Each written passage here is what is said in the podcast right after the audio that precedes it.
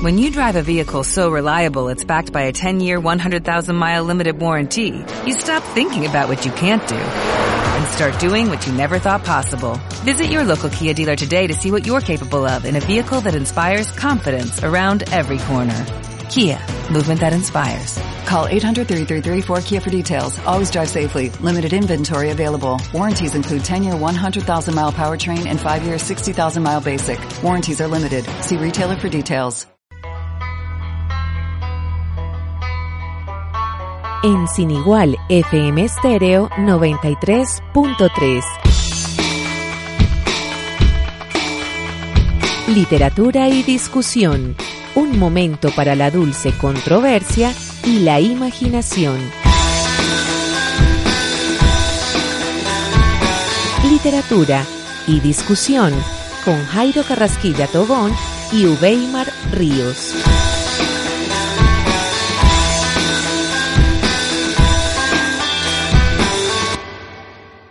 Mi vida, como una señora buena que hace guiños de maldad, se sale. Mi esperanza, como una tierna fisura que se extiende en la reverberación de su alma para una mujer, se suelta. Mi pena, como una mujer bella que espera en la tranquilidad de su alcoba a un poeta, se deja. Mi alma, como una señora mala que hace guiños de bondad, se entrega. Muy bien, Carrasquilla, con este poema del autor colombiano Alfonso Negrín, comenzamos literatura y discusión. Hoy con Jairo Carrasquilla Tobón, de nuevo aquí Carrasca, bienvenido. Hola, güey, nos hacía falta. Ya estaba preguntando lo, sobre todo a las personas que nos escuchan. Elena, ¿qué pasa, Jairo? Usted no descansa solo en el programa. Eh, eh, eh, Sandra me preguntaban todos, ¿no? Es que allá en Marinilla y en el Carmen y en las otras esferas, hermano, ya hacía falta porque eh, me dice Luz Elena, usted puede, Jairo, discutir con Rodolfo, discutir con Alfonso Negrín, discutir con Leopoldo Hernández, ¿por qué no? Lo que pasa es que me molesta tanto uh, discutir con heterónimo, hermano. bueno, bueno eh, hermano, de todas maneras, la magia de la radio y cada quien recibe, digámoslo así, lo que se proyecta desde la cabina a su manera y evidentemente a la gran mayoría de personas no le gusta que un programa sea más bien como un monólogo, sino que quieren justamente el diálogo y lo que nosotros pretendemos aquí es la discusión. Carrasca, tremendo poema, hombre. Sí, eh, ese poema es es nuevo, es literatura nueva. Sí. Río Negro tiene programas de literatura. En términos de, de, avances, eh, sí, hay algunas que a, a saber, nuestro amigo, lo que pasa es que no recuerdo el nombre de la, de la, de la escuela en el Llanito, el amigo eh, Caicedo, ellos eh, avanzan con un programa, digamos que no es un programa radial, pero sí eh, que se periódicamente hacen ejercicios de, lectura y escritura. ¿Qué es, qué, qué es Río Negro Escribe? ¿Es un concurso que, tiene sostenibilidad o, es algo así esporádico surgió. Lo que pasa es que en Río Negro, Carrasca y amigos oyentes, se vienen realizando las conocidas mesas de trabajo en las distintas áreas que se presentan en el currículum en los colegios, es decir, la mesa de trabajo de español o la mesa de trabajo de humanismos o la mesa de trabajo de matemáticas, etcétera. En el marco de la mesa de trabajos de, del área de español, eh, estas personas que pertenecen a dicha, a dicha mesa, que son profes de las distintas instituciones, convocaron justamente a un concurso de cuento. Y las memorias de dicho concurso se llama justamente Río Negro Escribe, cuentos infantiles y juveniles.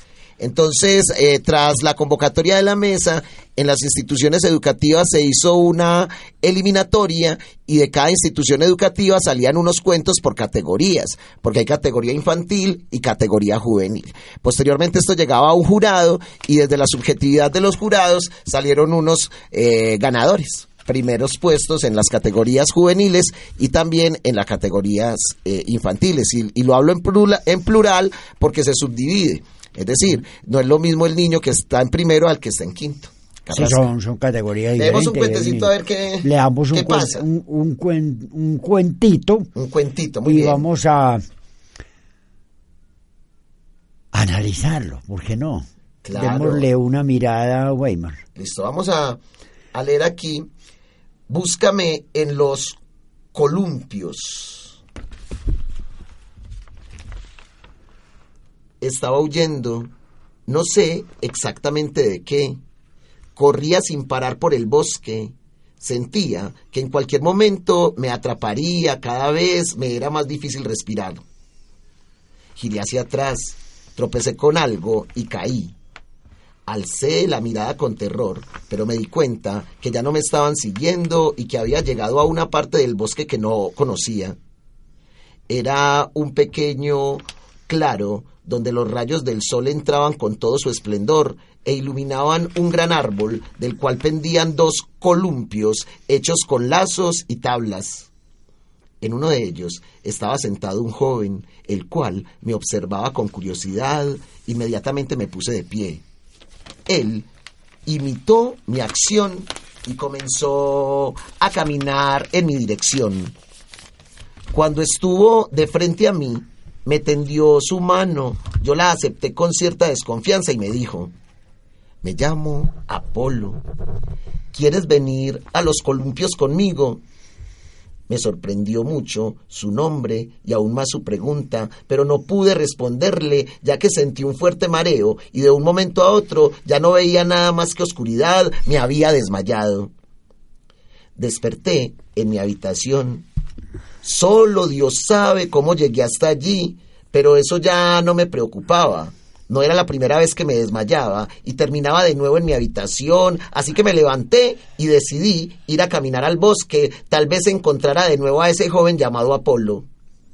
Para mí, era extraño ver a alguien más en el bosque, pero lo era aún más el claro y los columpios en el árbol, ya que nunca los había visto. Encontré el claro y para mi sorpresa no vi a Apolo por ningún lado, así que aproveché para sentarme en uno de los columpios. Una voz masculina me sorprendió. Pensé que no aceptarías mi invitación, dijo Apolo mientras bajaba de una de las ramas del gran árbol. Irse sin siquiera presentarse es de muy mala educación, dijo, mirándome fijamente mientras se sentaba en el otro columpio. De verdad lo siento. Me llamo Verónica, respondí. Tienes un bonito nombre, dijo Apolo. Desde ese día nos convertimos en los mejores amigos y yo iba todos los días al claro para estar con él. Apolo era un joven de 19 años, alto, de tez blanca, cabello y ojos negros, siempre vestía de blanco, pero había algo que no entendía. Cada vez que iba a despedirse, me abrazaba y con voz suave me decía, si me necesitas, búscame en los columpios.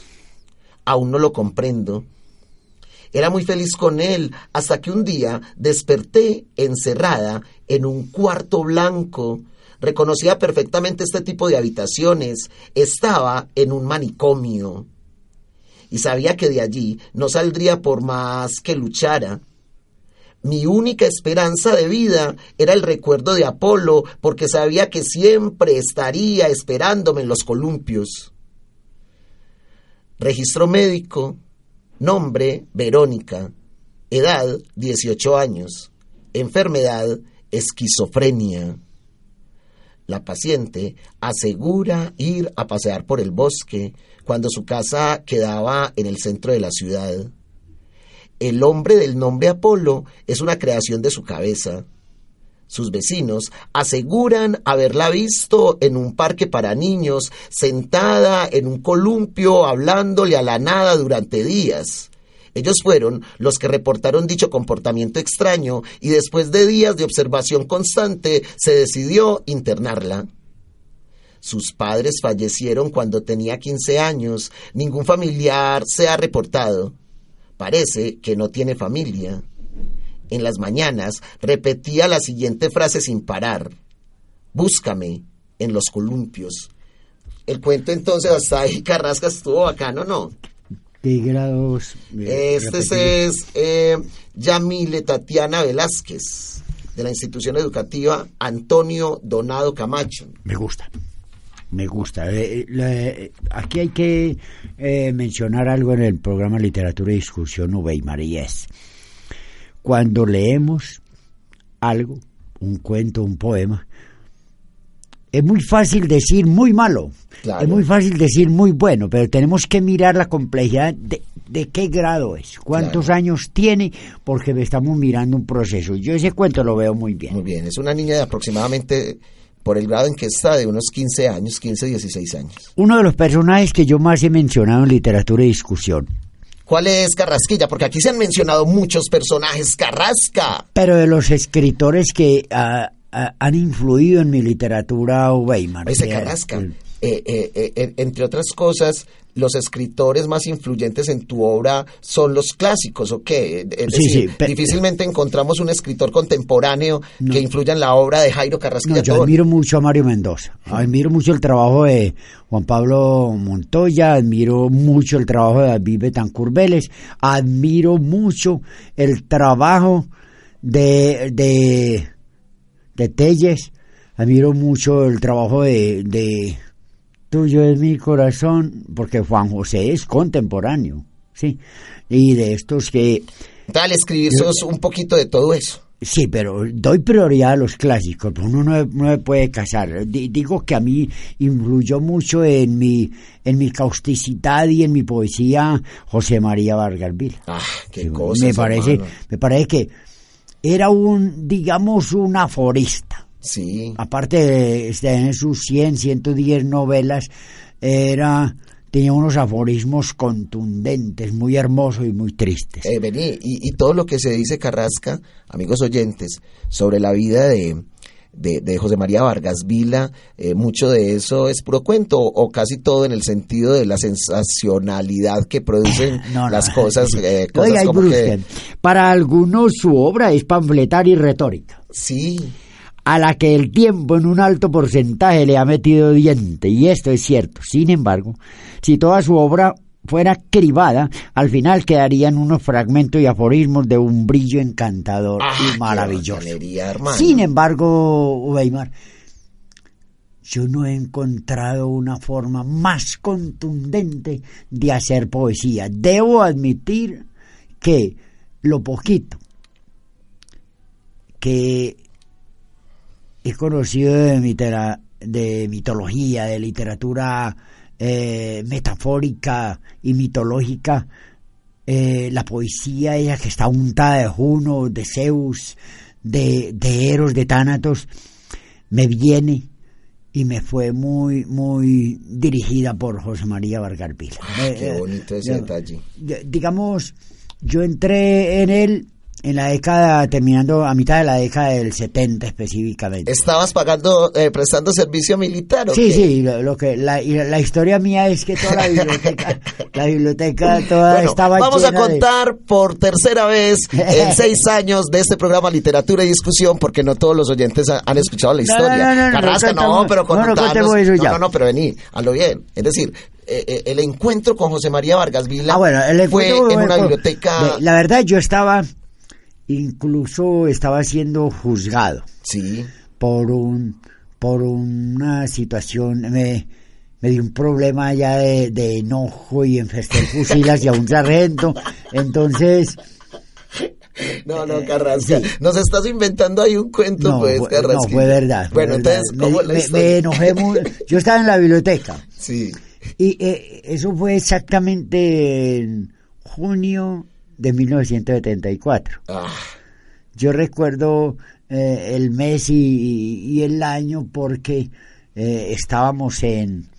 Había una pelea política en ese tiempo de Alfonso López Michelsen con, con Álvaro Gómez. Sí. Entonces, yo estaba muy encarretado con el libro que pocos leen, ¿cierto? Y, y, y con José María Vargas Vila. Entonces a mí me dijo un teniente que eso era muy raro, esa juntura, la Biblia y, José María. Y yo dije, no, no, no me parece. La Biblia es poesía. Y José María Vargas Vila es poesía. Es que si es más brusquito, que está considerado, algunos dicen morboso, erótico, vulgar, no, yo creo que no. Es muy fuerte y toma el concepto de la piel muy en serio, sí. Mm. Yo, eh, eh, yo creo que estamos especulando mucho con el alma. ¿sí? Sin embargo, el alma para mí es una situación sagrada. ¿sí? Es una institución sagrada, Weimar, porque el alma todo el mundo juega con ella y la coge como una pelota y la tira, la patea y todo. No, el alma es una institución seria.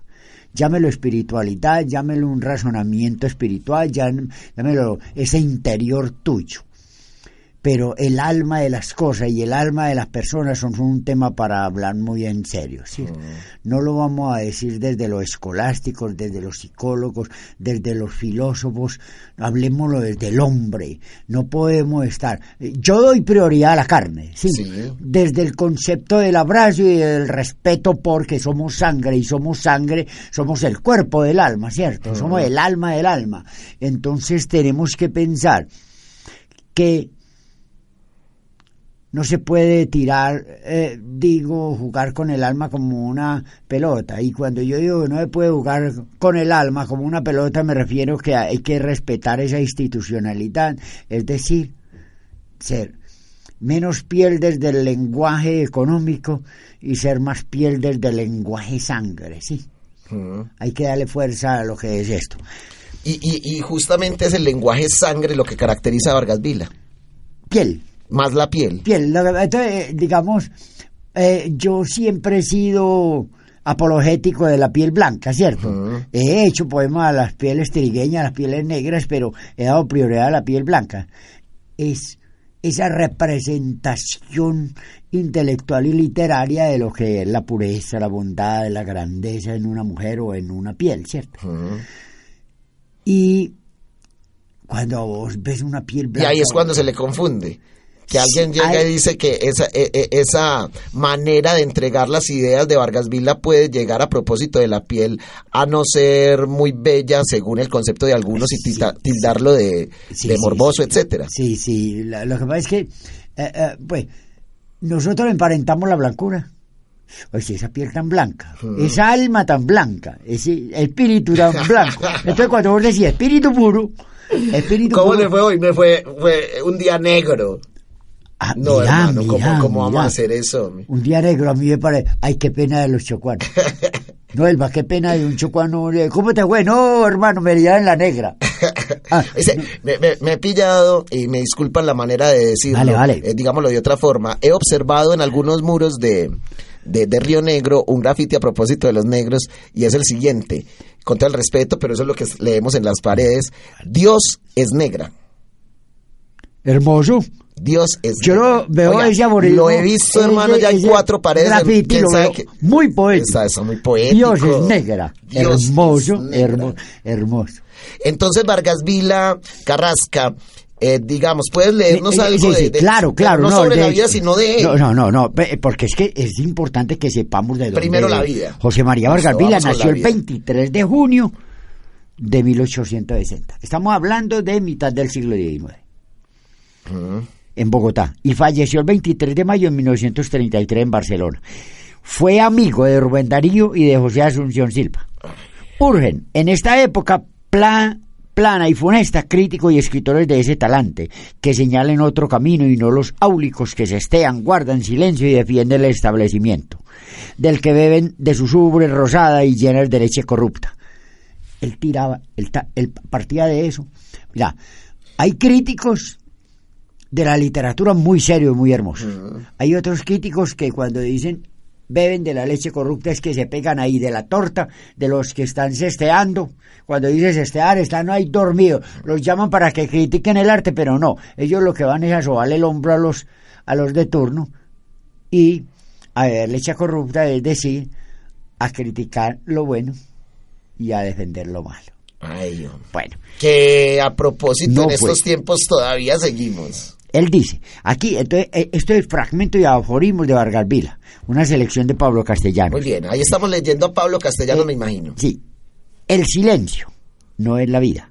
El silencio es el sello de la muerte. La muerte no combate, solo la palabra siembra la vida, ella crea, ella vivifica y ella salva. El verbo es vida. He aquí porque callar es un oprobio. La esterilidad del silencio asfixian a aquel que vive en ellas. El silencio no reina sino sobre la muerte y la desolación. Es el sol de Pompeya y de Herculano, la brisa que agita las horas bituminosas del mar muerto. Con razón, Carrasca, cada rato le das duro a ese dicho popular que reza que el silencio es más elocuente que las palabras, ni por el berriondo. Digo, sí, he, dicho ya es un, pues eh, me disculpa el, el parco del pollipavo, pues, pero a mí me parece que el silencio no puede, no dice nada. ¿Cómo lo Entonces, ahora ahí? vamos a defender lo que dicen los pollipavos, listo. Eh, eh, asumís esa defensa. Sí, voy a asumir, yo voy a defender a los pollipavos, voy a defender a los mediocres. ¿Qué sucede? Que hay algunos mediocres que dicen que el silencio más elocuente que la palabra, pero están defendiendo también una situación que vale muy bien. Es, si tu palabra no, no dice nada, entonces mejor quédate callado. Claro, eh, en esa línea, Carrasca, En esa línea, sí. que- en esa línea eh, recordamos justamente a, a Fernando González Ochoa, cuando al propósito del silencio reza, quien afirma algo miente, quien niega algo también miente. He ahí la verdad reside en quien tiene los labios inmóviles. Eh, eh, eso es una, una, una poesía filosófica de la cual se desprende una cantidad de situaciones para pensar. Lo que pasa es que una cosa es la palabra de un pensador, de un escritor, y otra cosa es la palabra de un hombre corriente Claro. que ni lee ni piensa, ¿cierto? Entonces Esa es la muy cosa. delicado. Por- pa- para eso está. Hay aforismos sobre la palabra, hay aforismos sobre el silencio. eh, entonces sí, Aforismo sobre la sabiduría de la vida, decía no, la- la- Schopenhauer. lo- lo- la clave, pues, de la persona que maneja la palabra es que está en condiciones de defender la verdad y la no verdad, que Ah. es, decir, es capaz de hacer que la no verdad se convierta en verdad, ¿es cierto? Con razón Ah, hablaban ahora, la palabra es vida y el Bueno, poder de la mira, palabra sí. del cual de- de- del que tanto se habla. esa causa del silencio que muere nuestro corazón y que los pueblos mueren, es a la sombra del silencio que prospera el mal. Pilas con eso. Ay, ay, ay. El verbo es Pero ahí la germen. podemos cambiar, pero seguí leyendo, Carrasca. El verbo es germen y el alma humana es surco abierto ante nosotros. Sembremos en él el germen de la verdad y de la vida. El sembrador bien, tiene el deber de la simiente. Sembrador que devora el grano y no lo siembra, mutila la humanidad y defrauda la herencia de los hombres. La maravilla de la palabra es hecha como las auroras de los cielos para esplender sobre la vida. La tiranía se llama silencio. La libertad se llama verbo. El verbo es el rayo de la divinidad que brota de los labios del hombre para herir la iniquidad. Repito, Weimar. Oiga, eso Hay la mucha tiranía es muy bravo. La tiranía se, se llama, llama silencio. Pues, Es que el mal se acomoda a la indiferencia frente al dolor del otro, frente a la acción mala del malo, ¿sí? Ahí vuelve el concepto de Gandhi. Lo que me duele no es la maldad de los malos, sino la indiferencia de los buenos. Y un momentico, porque esto es muy delicado. El temor de lo que más hemos hablado aquí. Cuando digo pollipavos y cuando digo mediocres me refiero a esas personas que son muy cautelosas y son irrespetuosos con su cautela. Se vuelven tan torpes con su cautela. De- Entonces, Jairo Carrasquilla, Eh, Eso está muy interesante. Hemos- hemos- yo he Vol- vol- Volvamos a la, a idea. Es decir, los que son muy cautelosos, Mm. es decir, prevenidos, que están Sí. eh, pendientes de. Ay, no, de es que yo, todo, ay, no, no, yo no, yo no puedo decir nada porque es que vean, vean, eh, eh, opinar es feo y, y, y hay uno, no, cada cual, no. Pero más allá de la ¿Cuál es tu de que son, ¿qué, qué fue lo que dijiste a Ah. continuación? Son muy cautelosos y llevan hasta dónde eso. Lleva- eh, lo llevan a- a- al, al antro a- a- de la estupidez. Ya, Sí, porque dañan con la cautela. ya. Porque uno El miedo no los deja. Pero es un miedo bobo. Yo entiendo el temor como una pasión, lo entiendo como una sensación. Tengo mucho miedo a esto. Tengo mucho miedo a la serpiente, tengo mucho miedo a las alturas, tengo mucho miedo a esto. Pero es que osar, atreverse de vez en cuando, genera una, no un ámbito de seguridad, sino genera la posición, ese, esa sensación de estar vivo, de Sí, estar ¿no? vivo, baby. Porque seguramente los seres humanos hemos estado en esa posición de Vea, yo soy- cada rato, yo soy pero tan- cuando tomamos No, esa Yo postura... sí soy decidido, hermano. Esta ¿Usted nunca semana- ha sido pollipao? Nunca, nunca. Nunca, no. ¿cómo Esta semana me atreví a comer, a comer, a comer lechuga, hermano. ¿Cómo así, Ah. Carrasca? Pedro, Pedro Castaño, eh, Lucelena Castaño, Daniela. Es que vos todo. nunca habías comido lechuga en la vida. Nada. No. No, eh, muy poquito, porque yo pensaba que la lechuga era para las vacas. Y él, como Daniel estaba cumpliendo años, entonces Luz Elena me invitó a, a- con Pedro por allá a Crepes. En, en- En, en, en, San Nicolás. San Nicolás y hermano, y cuando yo veo ese montón de, De lechuga. hierba hermano, un plato delicioso, yo me sentía como en otro universo. ¿Cómo así? Lo último ellos, ellos se rieron y yo, y yo me asusté, pero, pero todos comimos bien. eh, eh. A propósito de lechuga carrasquilla, Mm. y, y- y digamos que lo que nosotros decimos aquí es eh, responsabilidad de los productores y realizadores de literatura y discusión. Mm. Un saludo muy especial a David Ríos, hombre, que es eh, vegetariano y digamos que en este momento eh, va dirigiéndose a una nueva institución educativa en Colombia. Podríamos decir que en el oriente antioqueño, pero es tan revolucionaria la cosa que, que, que lo vamos a poner como, como un ejemplo. Seguramente ya hay algunas experiencias parecidas, pero deben ser muy pocas porque es una metodología eh, distinta inclusive. En este momento hay 20 estudiantes y entonces eh, el colegio está pensado básicamente para niños muy inteligentes, con capacidades excepcionales y también algunos con problemas de hiperactividad. Entonces, en ese sentido, saludamos a Simón, saludamos a, a Mariana, a Blanca Ah, y a todo el colectivo de, Acará De Acará. de Acará Ah, que sí. el- el- empiezan con un proyecto desde el día anterior educativo en donde ya tienen niños entre los eh, 4 y 14 años de edad y que esperamos, eh, eh, eh, digamos, esas inquietudes como ven a estos muchachos, porque los conocemos desde hace 15 años, Carrasca, y la historia es que lo- estos muchachos que hoy tienen 20 años vienen siendo amigos desde que tenían 5 o 6 años y desde esa época... Valioso eso. Pero lo valioso también, aparte de la socialización y de la amistad, es que gracias a unos líderes de la Universidad Católica en su momento, los niños entraron a un grupo de investigación, grupo que todavía se sostiene. Entonces uno recuerda hace 15 años, el niño llegaba con sus cositas y tal, y ahora hermano, eh, están hablando de un sueño que lleva muchos años y que al parecer se empieza a consolidar desde este 2019 de Carrasca. Bueno, aquí lo que importa es que valoremos. Y yo subvaloro a las personas que hacen cosas, que se atreven a hacer cosas. Y estas instituciones juveniles, a mí me parece, yo a cara lo conozco hace muchos días, porque es que eh, Tina estaba ahí hacía muchos de la días. parte, es que Tina así, ya de no la está parte por aquí, o ya no está por acá, Mm. eh, eh, si no estoy mal en pasto, no sé, pero sí está gracias a esta tecnología, etcétera, Claro. trabajando con la corporación y con la nueva institución llamada Aurea.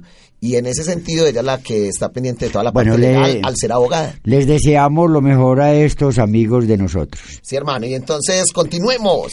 Carrasca. El verbo es el águila triunfal que lleva la tempestad bajo las alas y rompe con su vuelo todas las soledades del silencio. Dejémosla volar. Las cimas y los valles expectantes escuchan absortos la música lejana de ese vuelo. Paso a las águilas del verbo. Leopardi no escribía en presencia de Dios, sino para ser leído por los hombres, porque sus notas no estaban destinadas a la divinidad ni a la publicidad. Él no desnudaba su alma ante los otros, como no habría desnudado su pobre cuerpo deforme, del cual sentía vergüenza. En una vida tan estéril como la suya, la fuente de los recuerdos no murmura y esa canción hace falta ese jardín en duelo. Sin embargo, la llama ardía en su corazón atormentado y por eso estuvo privado de ese gesto de los dioses que se llama la absoluta serenidad. Don Quijote ha viajado por América, viaja aún allí. Su locura nos ha encantado y nos ha contagiado a todos y todos hemos saludado con respeto esa alta y noble figura idealizada de heroísmo y castidad. Su grandiosa y conmovedora epopeya es todo el doloroso poema de la vida humana. Esa divina tragicomedia es la verdadera divina comedia de la vida y porque Cervantes no escribió un libro sino el libro, porque no pintó el alma española sino el alma humana, porque no retrató a un hombre sino al hombre, porque no contó una vida sino que cantó la vida. Por eso aquella Biblia del doctor heroico es universal. La corrupción del alma es más vergonzosa que la del cuerpo. Solo en las regiones de la imaginación es dado crear, Crear es la misión del genio. El destino tiene esa ironía, se complace en colocar en un trono a un cretino nacido para el cuidado de un establo. Yo no he visto un soñador más pertinaz que aquel anciano proscrito que parecía no darse cuenta de que andaba por sobre las cenizas de los muertos alcémonos contra el crimen, combatamos contra él, y si los dioses están del lado del crimen, combatamos también contra los dioses el mundo de la imaginación que nos debería conducir a la creación Carrasca y esa forma de terminar ahí. Qué buena presentación la que hacen de Vargas Vila, Carrasquilla. Es que eh, vamos, a, vamos a hablar un poco para nuestros amigos de literatura y discusión que nos escuchan. Así como para eh, nuestro amigo Carlos allá, para nuestro amigo eh, Vélez y, y Giraldo en Marinilla, esa para Luz Elena para las personas que están privadas de la libertad, hermano, que están en el hospital en este momento. Un saludo a Juan Fernando Espina, un saludo también a Clara Elena Vélez en la tienda ciento Está muy bacana ese, ese, esa chaqueta, hermano, que compraste en la 105. Hermosa, sí. Eh, es una hermosa chompa azul que que me trajo Luz Elena de la tienda 105. Claro, hermano. Saludamos también a toda la comunidad educativa de la Universidad Católica de Oriente, que ya empieza, hermano, con todo ese proceso. Y no se lo olvide que nos están escuchando en el encanto. Y ah, Efraín. Efraín nos, nos escucha. Animal Lovers, Animal Lovers, sí, se mantiene. Eh, eh, ay, enseguida la tienda está de veterinaria. allá donde se preocupan por la salud de los animales, hermano. Sí, hombre. Y, y, me consta pues que los tratan con mucho cariño. No es solamente vamos a vender un hueso, no. Allá los tratan con filosofía. Y al personal de la Universidad Católica, invitados allá al encanto, es, es, una buena atención y es un delicioso sazón. Eh, vale, sí. además, lo, lo, que importa es que estás aquí de nuevo. Yo preferiría que, que grabáramos en diferido, que vinieran más temprano, que lo grabáramos un día antes. Yo, la verdad, les voy a contar a mis oyentes, me siento, me siento solo cuando estoy solo y requiero de alguien que, que, discuta conmigo, que me diga estos cuentos, que me muestre esto, porque es que yo puedo tener mucha literatura y muchos textos ahí en la, en la biblioteca, tengo muchos informes, tengo muchos poemas sueltos, eh, tengo muchos amigos que, que son creadores de, de poesía y que nos pueden enviar dos, tres poemas cada programa, pero, eh, pero no, no le hace falta discutir claro, interlocutar Carrasca. Igual cuando uno está aquí solo es más, más compleja la cosa, aunque de alguna manera la literatura nos salva el programa, porque a veces nos dedicamos única y exclusivamente a leer o hablar de alguien, pero no es lo mismo seguramente para uno que lo produce y para aquel que lo escucha. Carrasca. Pero entonces, ¿por qué no vamos con un texto de justamente de Vargas Vila? O no sé si ahí en, en habrá... Aquí no, estos son fragmentos y pensamientos una selección de Pablo Castellanos. Pablo Castellanos nos sacó esta elección y ese mm. son lo que pasa es que mira, en estos periódicos literarios es muy difícil hacer un trabajo. El periódico se llama Periódico Literario del Gaviero, ¿cierto? Puro Marinilla. No, no, esto es esto es colombiano, pues estos son periódicos, regionales, pero aquí podemos mirar Ubeimar, mi, mira, eh, contenido. Poemas para el Día del Poeta, María en la Hoguera de la Laida, a propósito del libro antiguo, hay otros cuentos de Oscar Darío Ruiz Nao. Es una selección muy buena, día. Diseño y diagramación, Calpa Editorial, es Medellín, Colombia. Mm, Noviembre de 2017. Ah, posiblemente es el que hacen en la, en la autónoma. Eh, yo te voy a decir qué es lo que me da tristeza con los, con los creadores contemporáneos. Hacen una creación, hacen un periódico porque consiguieron unos pesos, entonces lo apoyaron eso, pero no, no tienen la interés de darle continuidad. Un periódico como esto debería salir para que todo el mundo diga sí, sí, sí, sí. Que pasa es que no es lo mismo, no es lo mismo. Aquí hay algo a propósito de los 50 años de los poemas de la ofensa, obra imperecedera de X504 que marcha cantando por los caminos. Hay una cantidad. X504 es el nadaísta. Sí, amigo mío. Ca- y hay un A propósito, Carrasca, el próximo domingo 27 de, de enero, si no estoy mal, sí, el domingo es 27, en el corregimiento de Santa Elena eh, se celebrará un encuentro denominado Nadaísmo para Todos. Hay como 18 poetas invitados de diferentes partes del mundo y el tema es el nadaísmo. Se le hace un homenaje a Gonzalo Arango y al nadaísmo en general, a nuestro gran Darío Lemus, y entonces Ah, Darío eh, es, es interesante la cuestión, entonces eh, si alguien está ver, interesado en las redes sociales, pueden buscar eh, eh, encuentro de nadaísmo en todas partes y ahí saldrá la programación y la dirección, porque en este momento no la tengo. Eh, nadaísmo en todas partes y les sale. Nada, en todas partes, búsquenlo así. A mí me parece muy interesante, sobre todo para esas personas que no saben qué es el nadaísmo. Claro. Porque ahí de pronto hay personas que van a llegar defendiéndolo. Vea, yo pertenecía, el fue un movimiento bueno. Va a haber otros otros jodones como Carrasquilla que, que dice que el nadaísmo es una payasada. Bueno, eh, Oiga, pero ha dado mucho de qué hablar el nadaísmo. Eh, Claro, amigos claro, oyentes, tuvimos claro. una anécdota, Carrasca y yo, eh, porque nos invitaron a un festival de poesía en Caucasia Mm. y nos entraron a un, ¿por qué? Un hotel casi cinco estrellas, pues un lujo de hotel, pero eh, habitación para tres y nos tocó compartir con un gran amigo, pero lo que queremos comentar y, y- y comentarles a ustedes, compartirles, es que nuestro amigo se emborrachó y decía que era eh, la reencarnación de Gonzalo Arango y se sabía toda la historia de Gonzalo Arango y ah, los yo me poemas de acuerdo. Yo memoria. en el Hotel Beijing, pero eso hace Eh, mucho tiempo, eso ¿no? hace como- 2006. Eso hace como 10 o 12 años. Bueno, eso fue en el 2006, estábamos, estábamos haciendo vueltas ¿Te para... acordás? Yo soy Gonzalo Arango, decía. Sí, yo, yo me acuerdo de ese muchacho, pues no lo volví a ver porque... Pero eh, manejaba todo el cuento de Gonzalo y, la, y, y se sabía de memoria los textos y todo. Lo que pasa es que, mira, en esos encuentros de poetas, a- aunque no aceptemos, cuando vos asistís a un seminario, una charlita, o una, a- sea una tertulia literaria, vos aprendés Claro. de fuentes, de estilos, de escuelas, por- porque el nadaísmo, el importaculismo, el, el, el, el racionalismo, todas esas escuelas eh, istas tienen su, su, su influencia sobre, sobre la apreciación que uno tiene de la poesía. Claro. Sí, por eso a mí me parece que hay personas que identifican la poesía por la creación misma de la palabra, porque ven una magia y cómo hizo el poeta para unir esto.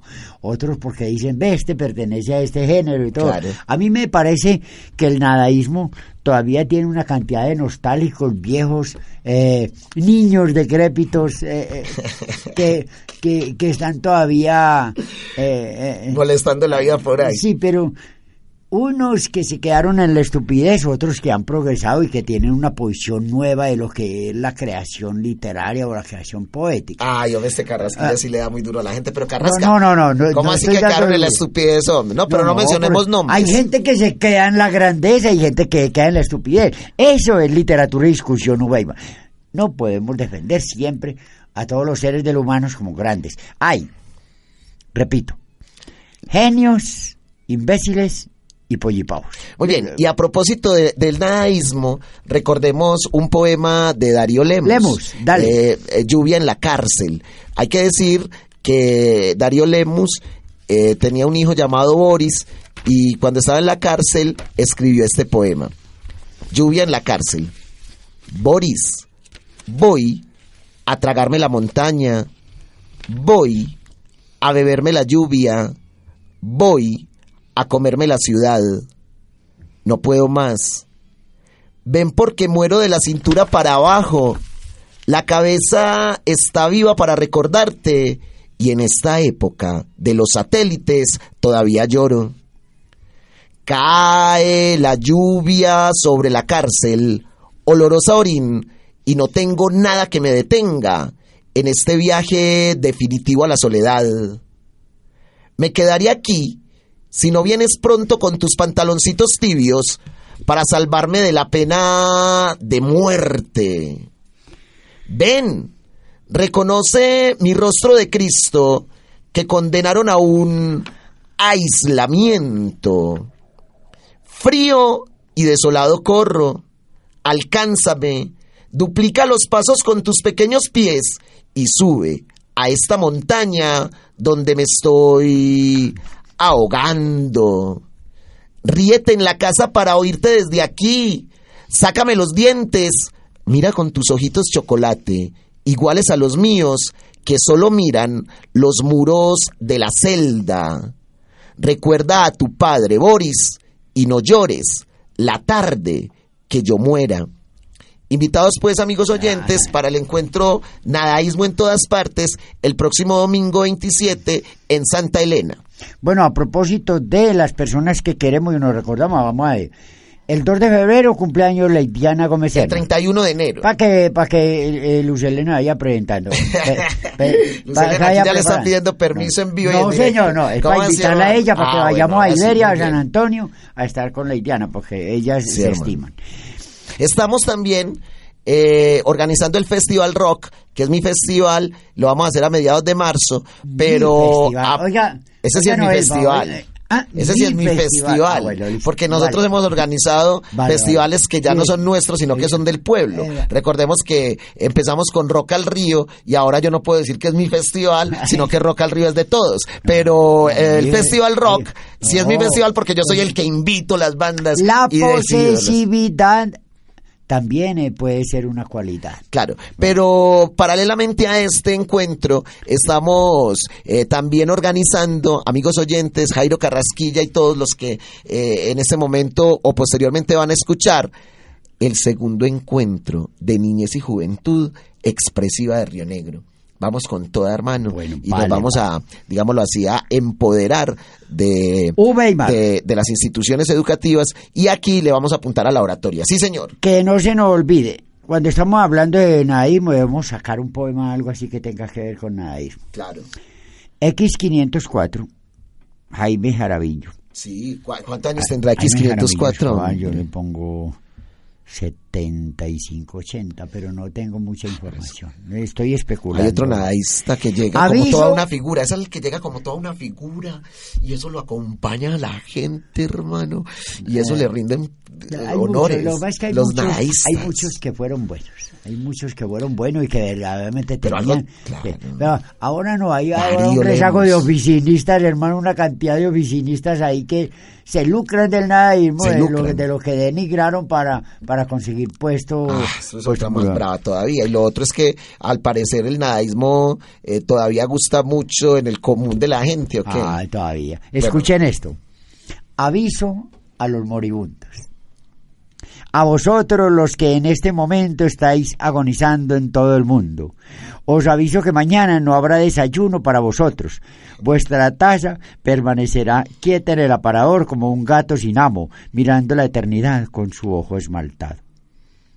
Vengo de parte de la muerte para avisaros que vayáis preparando vuestras ocultas descomposiciones.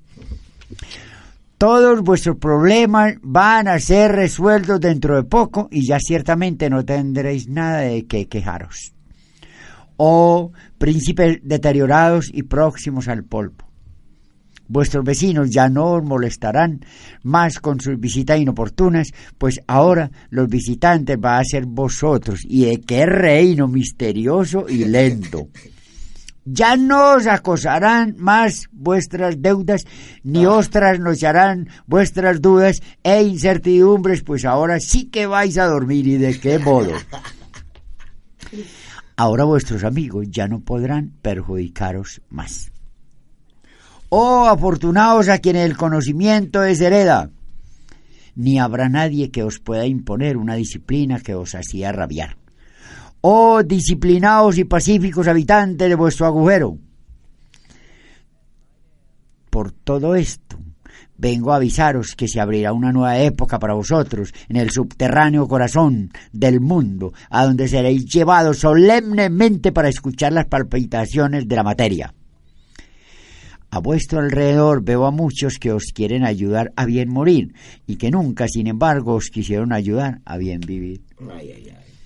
Pero vosotros ya no estáis para hacer caso de nadie porque os encontráis sumergidos en vosotros mismos como nunca antes lo estuvierais, pues al fin os ha sido dado poder reposar en vosotros, en vuestra más recóndita intimidad, donde nadie puede entrar a perturbaros. Vuestro suceso, no por sabido, es menos inesperado y para algunos de vosotros demasiado cruel, como lo merecíais, mas nadie os dará consolación y disculpas. De ahora en adelante, vosotros mismos tendréis que hacer vuestro lecho, quedaréis definitivamente solos y ya no tendréis ayuda para bien o para mal. Os ha llegado vuestro turno. Oh maravillosos ofendidos en la quietud de vuestra aristocrática fealdad. Tanto que os reíste de este mundo, mas ahora sí que vais a poder reír a todo lo largo de vuestra boca. Oh presto a soltar la carcajada final la que nunca se borra.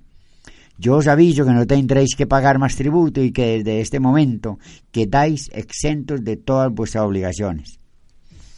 Oh, próximo libertos, ¿cómo vais a holgar ahora sin medida y sin freno? Ahora vais a entregar a la desenfrenada locura de vuestro esparcimiento, no ciertamente como revolcabais en el revuelto lecho de vuestros amantes, sino que ahora seréis vosotros mismos vuestro más tierno amante, sin hastío ni remordimiento. Apurad vuestro último trago de agua y despedíos de vuestros parientes porque vais a celebrar el secreto concilio en donde seréis elegidos para presidir vuestra propia desintegración y vuestra ruina definitiva ahora sí que os podréis jactar de no ser como los demás, pues seréis únicos en vuestra inflada podredumbre. Ay, ay, ay. Ahora sí que podréis hacer alarde de vuestra presencia. Yo os aviso que mañana estrenaréis vestido y casa y tendréis otros compañeros más sinceros y laboriosos, que trabajarán acuciosamente día y noche para limpiar vuestros huesos o vosotros que aspiráis a otra vida porque no os amañaste en esta. Yo os aviso que vuestra resurrección va a estar un poco difícil, porque vuestros herederos os enterrarán tan hondo, tan hondo que no alcanzaréis a salir al tiempo para el juicio final. Jaime Jaramillo, nada, mira, es, ese es el legítimo Nair. Yo, yo por eso a X504 lo he visto como de lo más puro. Y, y leemos, leemos que era un teso, ¿cierto? Sin embargo, yo a Lemus no lo meto tanto. Claro. Yo Además, muy poquito, muy es decir, Sinfonía de una máquina de escribir, es, muy, eh, es decir, uno ha, podido leer muy poco. en cambio, este hombre sí tiene una, este, este X sí tiene una obra entera, ¿o qué, Carrasca? Escuchen mis amigos, mis amigos oyentes, escuchen mis amigos amantes de la literatura y amantes de estos textos. Escuchen mis amigos de literatura y discusión. Se trata de que cuando nosotros leamos aquí, que nos acordemos. Ah. Este texto que leí se llama Aviso a los moribundos y pertenece a X504 y pertenece a ese trabajo que publicó los poemas de la ofensa que había ganado el anterior premio, al premio el premio Clausius Clay. Solo unos pocos espíritus atentos se dieron cuenta de lo que había sucedido con sus versos a la lírica llamada colombiana. Uno de ellos, Guillermo García Niño, prestigioso bardo, hoy olvidado, bardo es poeta celebró su aparición en una nota de las lecturas dominicales.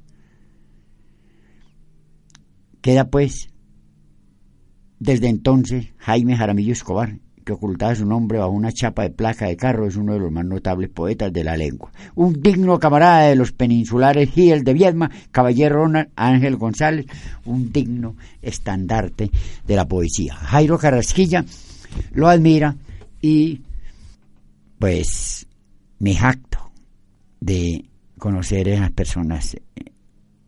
Y este texto, aviso a los moribundos, porque esto hay otro que se llama entrada por salida. Y él tiene cantidad de textos que son con esta cadencia. A mí me parece que la ironía como símbolo, la ironía literaria es donde vos sonreís, donde vos no dañáis. Es que, es que no quiere decir, y hay muchos, muchos muchachos que están esperando la poesía. La poesía no es para dañar a nadie se utiliza la ironía, se utiliza la metáfora, se utiliza así, pero a veces uno es cáustico, pero que no sea una situación intencional tonta, sino que sea una naturaleza de la literatura y de la creación. Carrasca, ¿y cómo vas con el nuevo proyecto en las tertulias literarias de Don Gato en el sentido de hacer de dichas tertulias también un ejercicio escritural? Ya empezamos eh, hace 15 días a hacer, en vez de la tertulia, estamos haciendo creación literaria. A veces no vamos a hacer drástico, pues, porque si alguien quiere llegar a leer llegar a leer y no no podemos cerrar, no, tenemos que jugar con la palabra, tenemos que dar la posibilidad de, eso no es tampoco pues un yugo.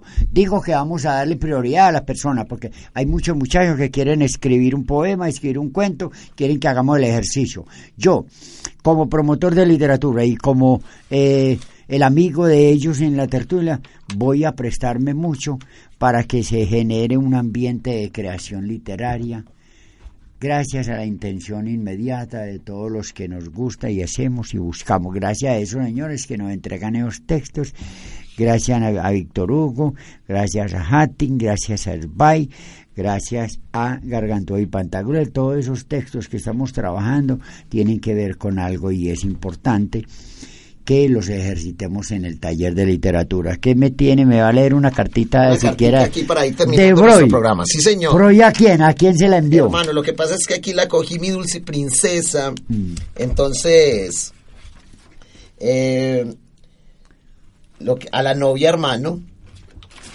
¿Cuál de todas? a Marta, creo que va a Marta. Sí, mi preciosa Marta, ¿cierto? Pero entonces, como no podemos leer eh, absolutamente toda la fecha. Vamos a leer ese pedacito a Marta de 4 a 8. Estamos hablando de Sigmund Freud. Entonces dice él, él le había escrito por la mañana unas palabras y después eh, dejó de escribir y más tarde retoma la pluma y dice, 4 8 por la tarde. Dejé de escribirte ayer para dar los últimos toques al informe estadístico del departamento del mes de junio y hoy puedo contestar tan dulce carta que me hace recordar nuestros días más tranquilos, podría repetir las palabras que Hein puso en boca del zagal. Es una tarea tan pesada reinar, etc. Si no fuera porque mi reina es todavía solo una princesa, ya debes saber que me muestro partidario de que vengas. Cuando estés en libertad, viviremos muy felices, aún trabajando, con limitaciones y renunciando a muchas cosas pero seremos felices a pesar de todo. No soy capaz de imaginar lo que sería no estar juntos durante dos días. Recibí hoy el espécimen y pronto tendré un dibujo de él. La publicación del trabajo tardará de tres a cuatro meses, porque antes hay que completar el examen microscópico.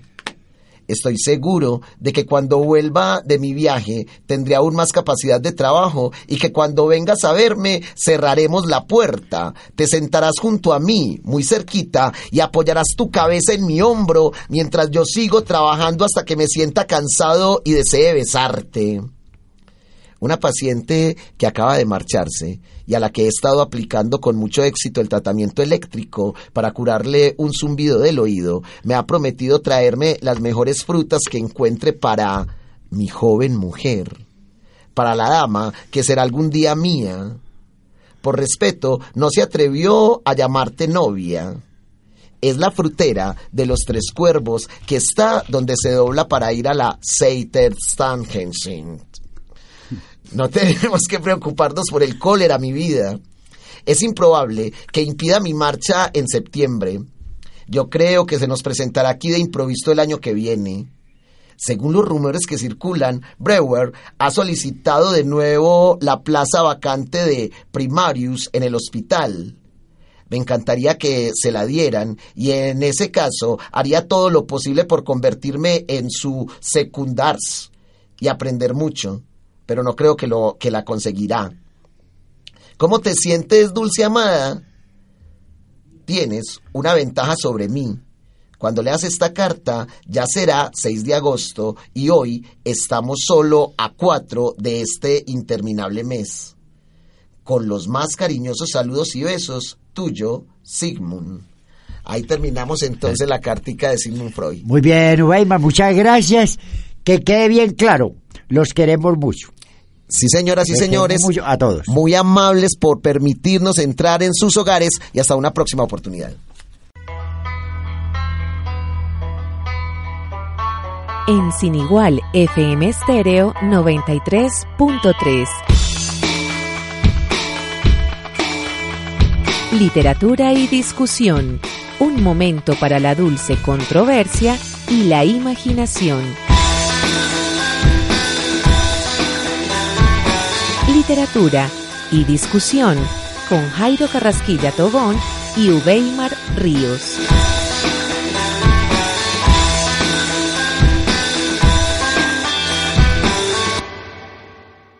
As a new Western Union customer, you can enjoy a $0 transfer fee on your first international online money transfer. Send money to your family and friends back home the fast, easy, and reliable way. Visit westernunion.com or download our app today to get started, and your first transfer fee is on us. FX gains apply, not available for credit cards and transfers to Cuba. Services offered by Western Union Financial Services Inc. and MLS 906983 or Western Union International Services LLC and MLS 906985.